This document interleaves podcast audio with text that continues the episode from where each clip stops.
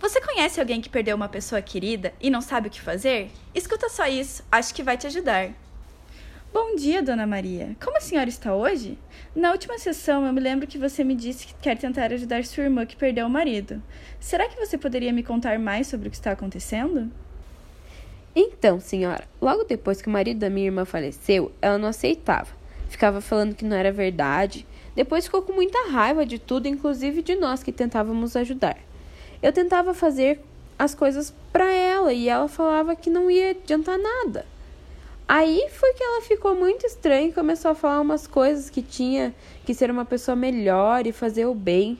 Eu achei que ela estava melhorando, mas agora faz uma semana que ela está muito triste e quer ficar sozinha. Olha, Maria, sua irmã está passando por um processo de luto. É realmente muito difícil perder alguém que amamos. Então, para conseguir seguir em frente, passamos por algumas fases. Pelo que a senhora me contou, ela já passou por três das cinco fases do luto: negação, raiva, barganha e agora está passando pela depressão. Essa fase costuma ser de muito sofrimento e normalmente as pessoas querem ficar mais sozinhas. Após a depressão, vem a fase da aceitação, onde a pessoa consegue lidar com a perda de uma forma muito mais saudável e clara.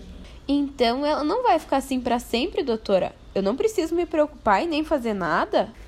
Olha, a vivência do luto muda para cada pessoa. Algumas demoram mais, outras menos, tem as que passam por todas as fases e outras que não.